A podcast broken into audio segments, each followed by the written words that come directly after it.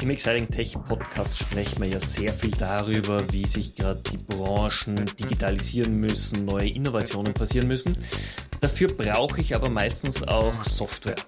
Und das ist dann die große Krux. Es müssen oft bestehende Systeme abgelöst werden. Und daher gleich meine erste Frage an Markus.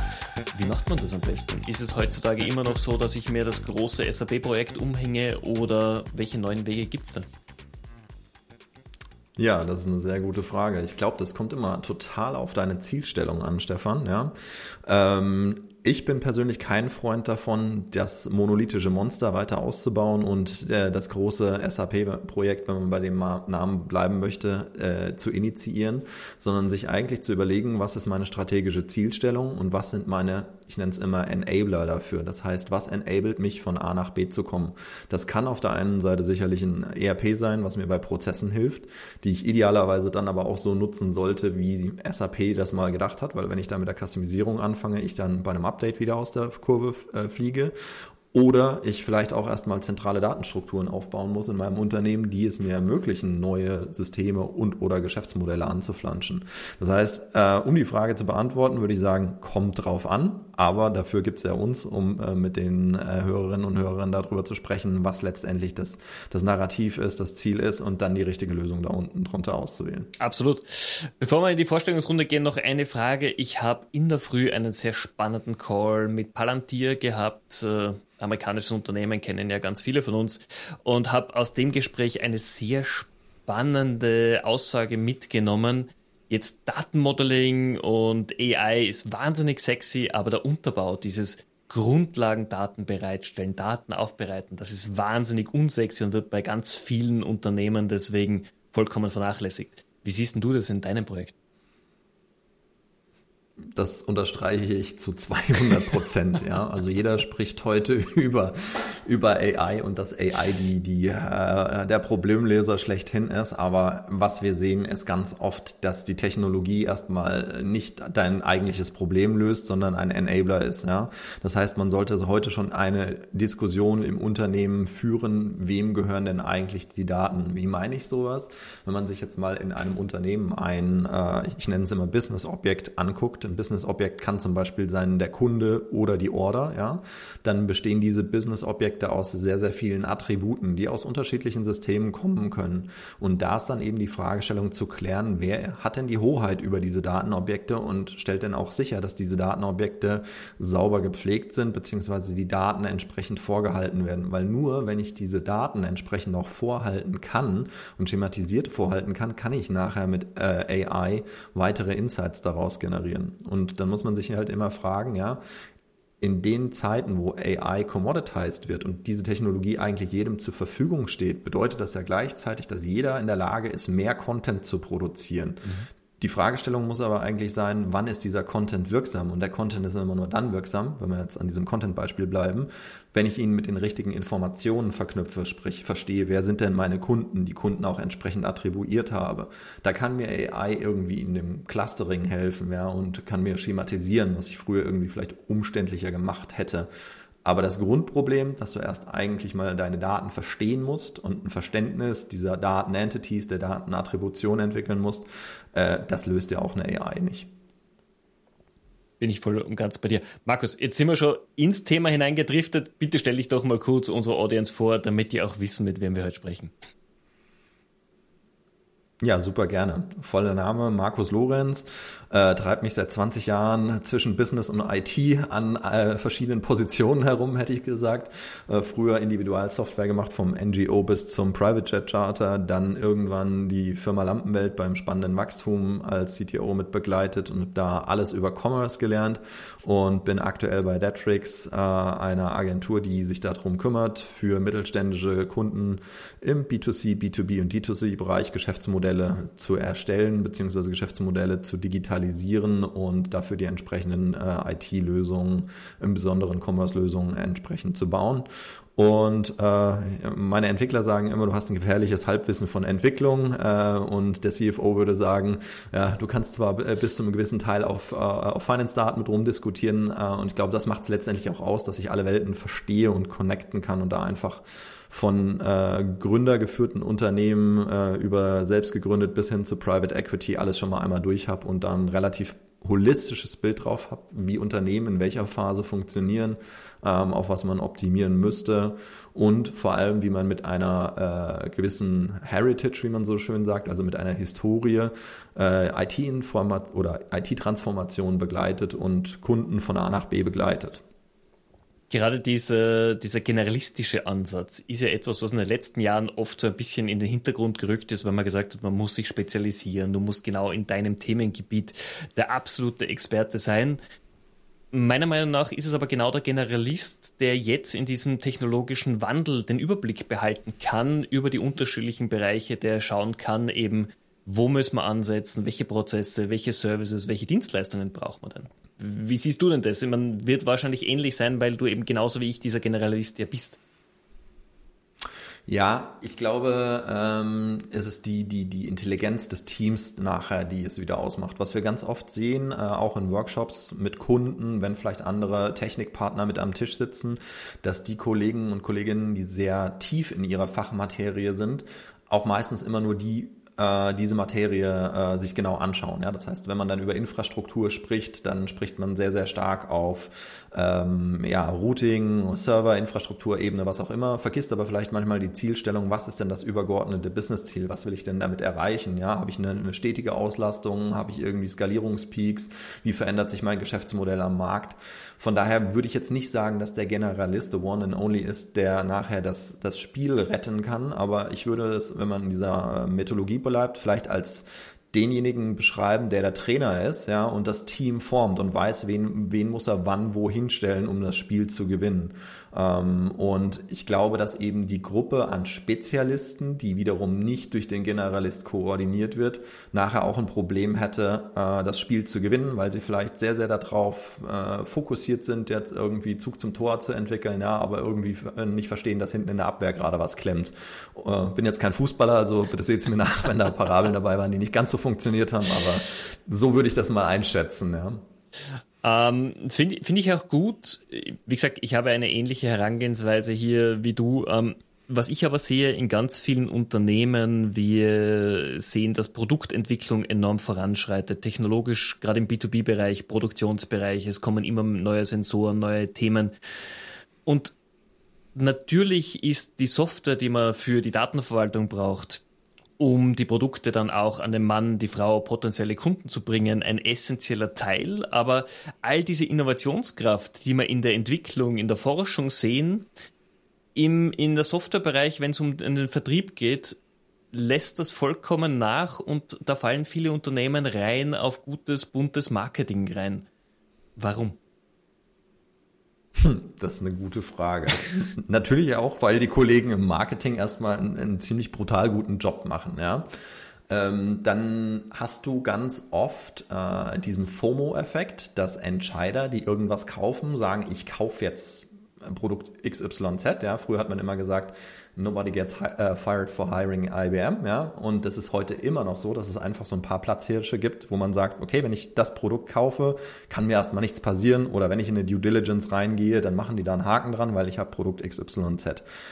Ähm, was ich aber gemerkt habe, ist, dass das eigentlich überhaupt nicht funktioniert für die Unternehmen selber. Das heißt, du solltest aus der Perspektive drauf gucken, welches Problem will ich lösen und welchen äh, technischen Reifegrad hat mein Unternehmen. Das heißt, du kannst dir super sophisticated Lösungen anschauen, die vielleicht State of the Art auf dem Markt sind, wenn dein Unternehmen aber nicht den technischen Reifegrad hat, das Ganze äh, zu bedienen und auch zu utilisieren, wirst du damit nachher aus der Kurve fliegen. Das heißt, du hast dann viel Lizenzkosten ausgegeben für ein Produkt, was du vielleicht inhaltlich nur zu 20 Prozent nutzt. Ja, das ist wie wenn man so einem Fahranfänger einen Porsche hinstellen würde.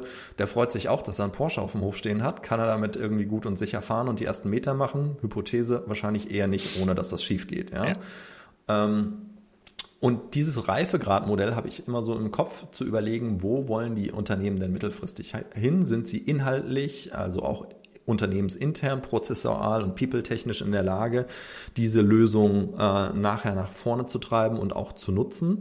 Und ich glaube, da muss man dann so ein bisschen abschichten von dem, was dann wirklich gutes und buntes Marketing ist und jemanden an der Seite haben, der solche äh, Projekte letztendlich auch schon mal gemacht hat. Und leider Gottes, äh, so muss man das ja auch fairerweise sagen, sieht man das dann an der Beratungsbranche wiedergespiegelt, dass Berater dadurch incentiviert werden, dass sie Kickbacks von irgendwelchen Softwarefirmen bekommen und dann diese Marketing-Logos propagieren, ja, bin ich auch kein Freund davon, ähm, weil dann suche ich eben auch nicht die beste Lösung für den Kunden raus, sondern da kann ich, äh, ich kann nicht anbieterneutral sein oder ähm, ja, für meinen Kunden versuchen, das Beste herauszuholen, wenn ich gebiased bin und von einem Vendor äh, nochmal äh, ein Zuckerler extra bekomme, ja.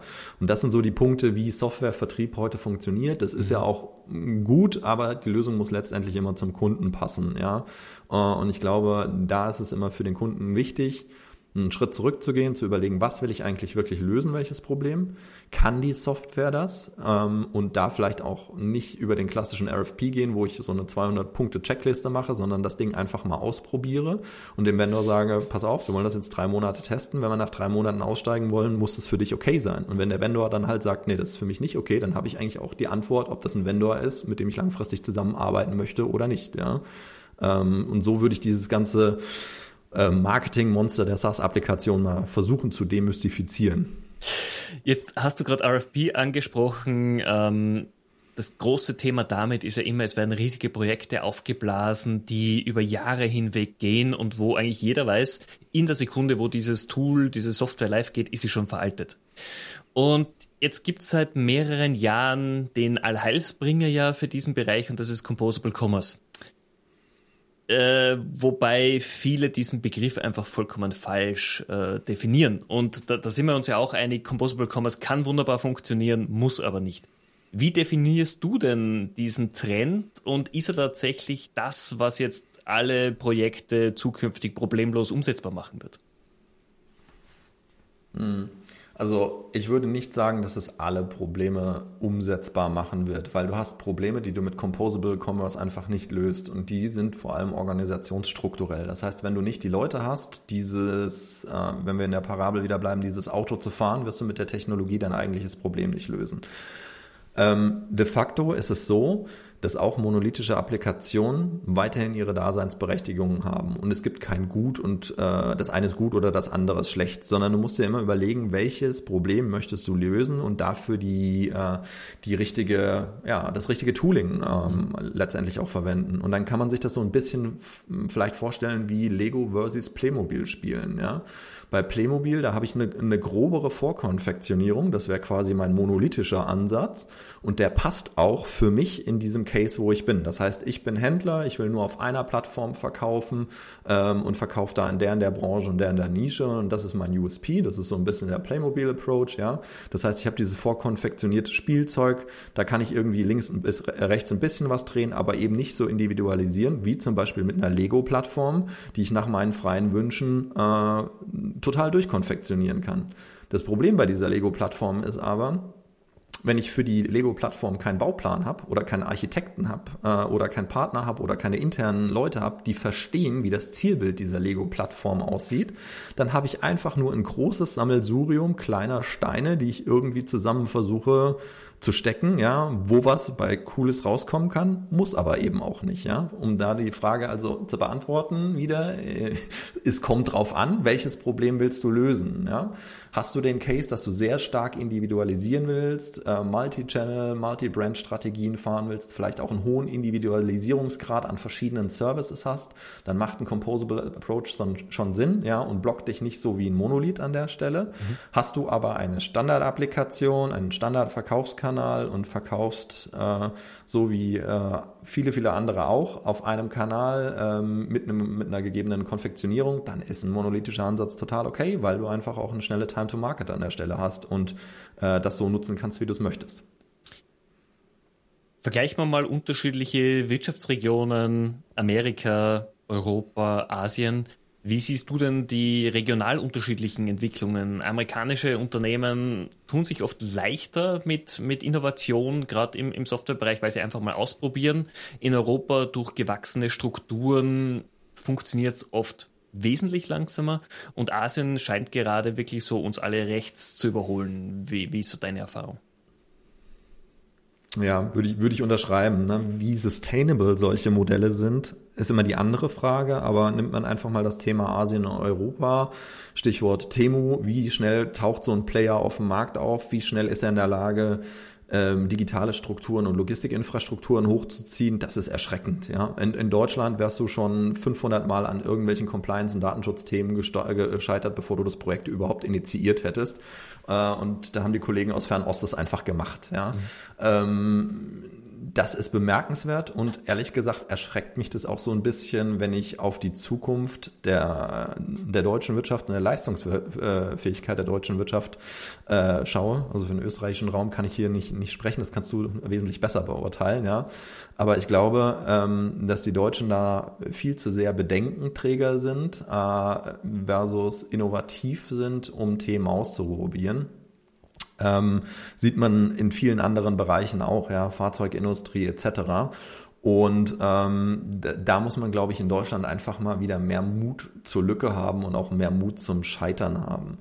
Ist vielleicht aber auch ein gesellschaftliches Thema, ja, in dem Moment, wo viele Leute einfach im Anstellungsverhältnis ähm, ja, sein möchten und letztendlich sagen, ich bin okay ähm, mit einem Anstellungsverhältnis, mach meinen Job, äh, will kein Risiko eingehen, dann hast du halt auch nicht diese Attitude zu sagen, ich probiere mal schnell große neue Themen aus. Äh, mhm. Und das zieht sich ja durch ähm, verschiedene Regelungen, auch wirtschaftliche Regelungen oder politische Regelungen per Excellence durch das ganze Land durch.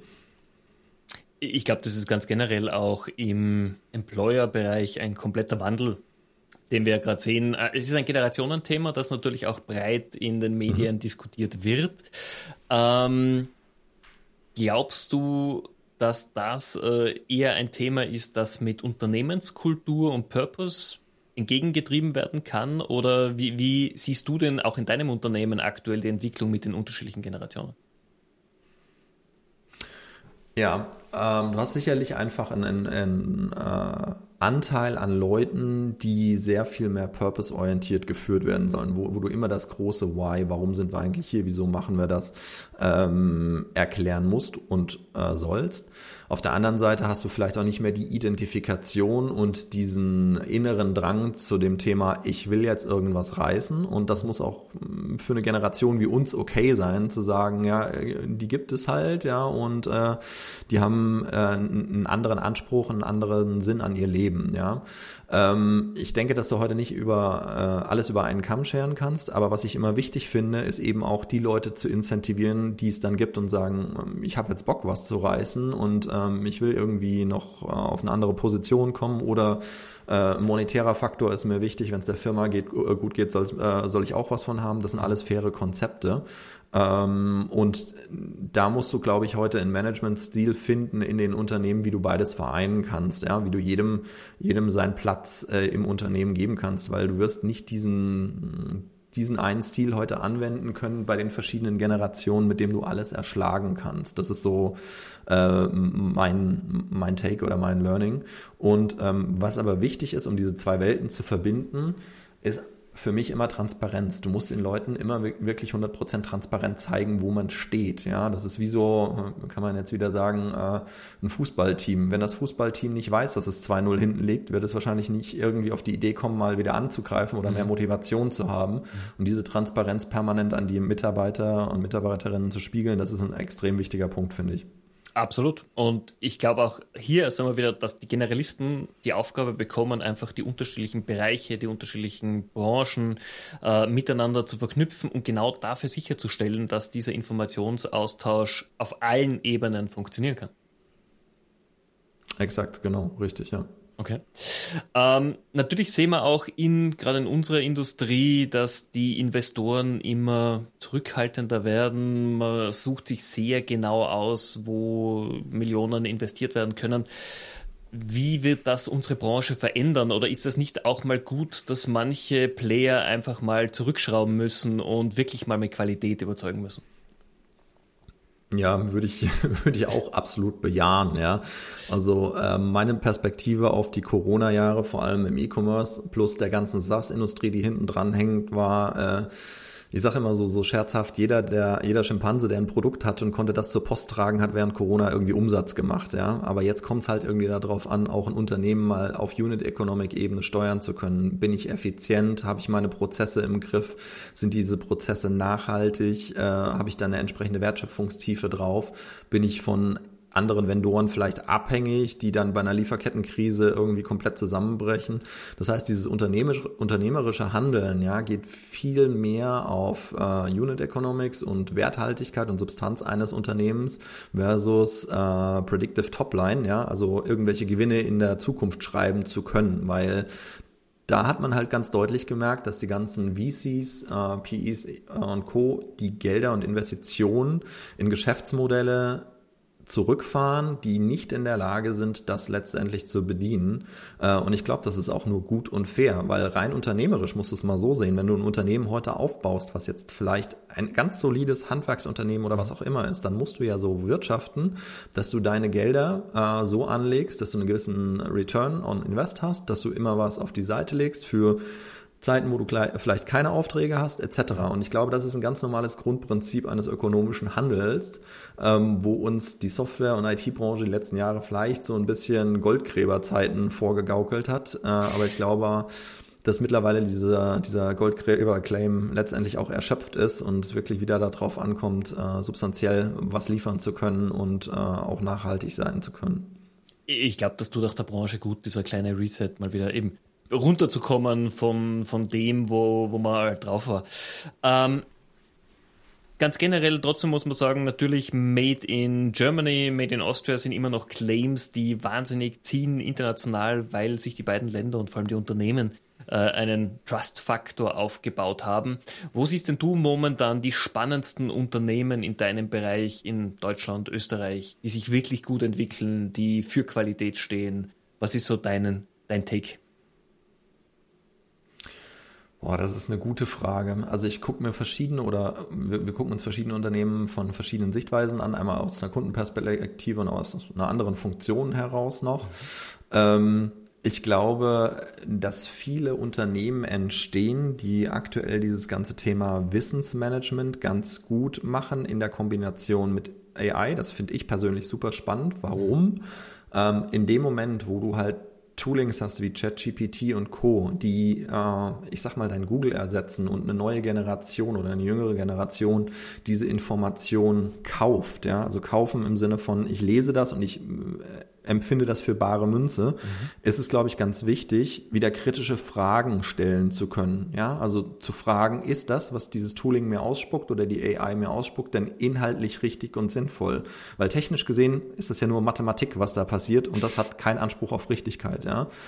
Und es gibt Unternehmen, die sich genau damit beschäftigen, ähm, diese Informationen, ja, zu hinterfragen und äh, dort eben auch entsprechende Modelle zu entwickeln, kritische Fragen zu stellen oder auch äh, ja, Unternehmen, die sich darauf spezialisieren, Leute darin auszubilden, dass sie kognitiv resilienter werden, weil wenn du heute ähm, permanent getriggert wirst von, von Einflüssen, ist es, glaube ich, ein, wirklich eine, eine, sehr gute und sehr gute oder ein, eine sehr gute Eigenschaft, einfach eine gewisse äh, kognitive Resilienz gegen alle Einflüsse ähm, zu entwickeln, um deinen Fokus halten zu können. Da gibt es so ein paar Unternehmen in Forschung und Entwicklung in Österreich und in Schweiz, die man, die das ganz gut machen, die ich persönlich auch beobachte und die ich mal außerhalb dieser ganzen Tech-Bubble so ein bisschen spannend finde, ja. Ähm, natürlich haben wir auch im Tech-Bereich äh, coole Unternehmungen.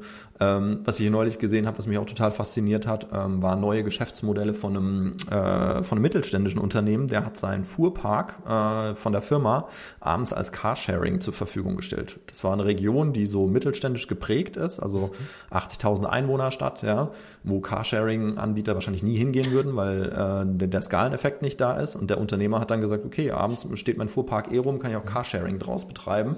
Mhm. das zeigt mir dann doch, dass es noch viele Unternehmer gibt, die wirklich äh, letztendlich auch eine Idee haben von Visionen und die dann auch letztendlich umsetzen.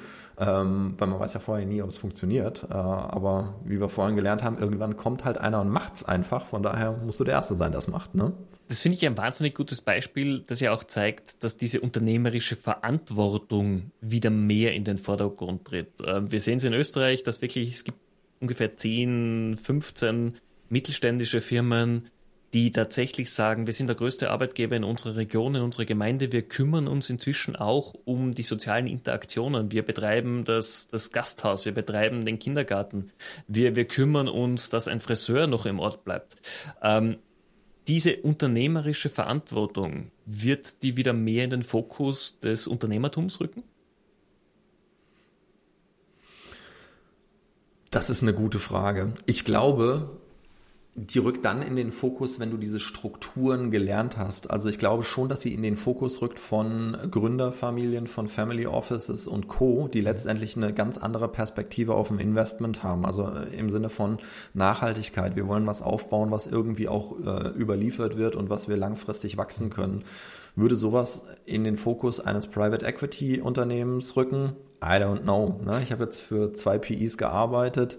Ähm, eine sehr hohe Lernkurve gemacht, aber die Motivation eines PIs aus dem Geschäftskonzept ist einfach eine andere. Ja, ähm, und ich glaube, dass das sehr, sehr abhängig ist von äh, dem Shareholder dieses Unternehmens. Für mich ist es auf jeden Fall total erstrebenswert, wenn du gründest, diese soziale Verantwortung auch mitzunehmen und zu sagen, jawohl, wir machen was für unsere Mitarbeiter. Ähm, wenn es der Firma gut geht, soll es ihnen auch gut gehen, weil das ist ja letztendlich auch wieder eine Bindungsmaßnahme der Firma auch an die Mitarbeiter, dass man sagt, okay, ich bin stolz darauf, für diese Firma zu arbeiten. Und wenn du stolz darauf bist, ähm, dann ist es eben ein, ein nicht zu unterstützender Hygienefaktor äh, an Mitarbeiterbindung auch, dass die Mitarbeiter langfristig bei dir glücklich sind. Mhm. Ja, da sind wir eben wieder genau in dem Purpose-Bereich, weil dann muss ich weniger Employer-Branding machen, weil ich einfach als Unternehmen das schon lebe, diese Kultur. Genau, absolut, ja. Sehr gut. Letzte Frage hier im Exciting Tech Podcast auch für dich. Wir entwickeln gerade viele Technologien. Es gibt viele Trends, die sich in den letzten Monaten hier aufgebaut haben.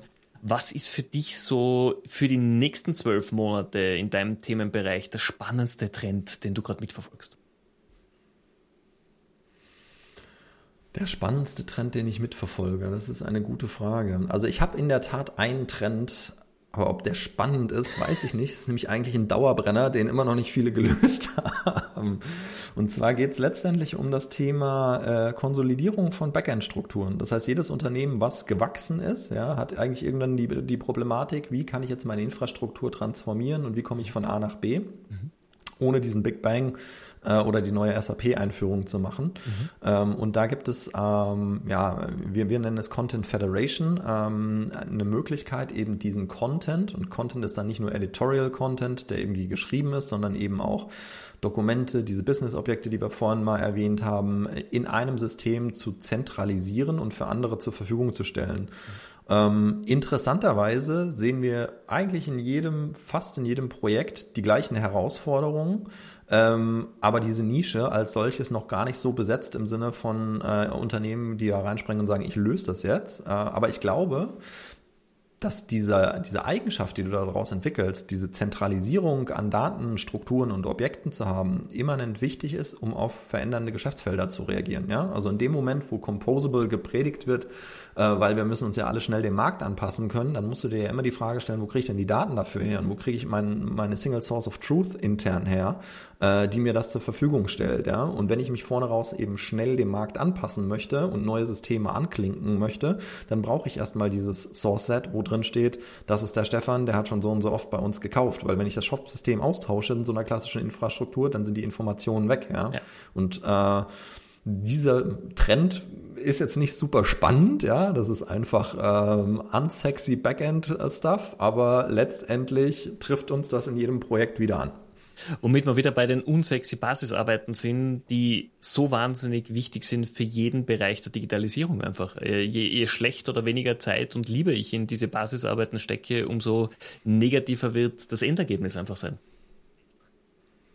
Ja, absolut. Ja. Und äh, wie wir vorhin schon gesagt haben, das Digitalisierungsthema ist für mich nicht nur ein Thema, was auf einer technologischen Achse abspielt, äh, sich abspielt, sondern eben von Menschen, Prozessen und Organisationen äh, mhm.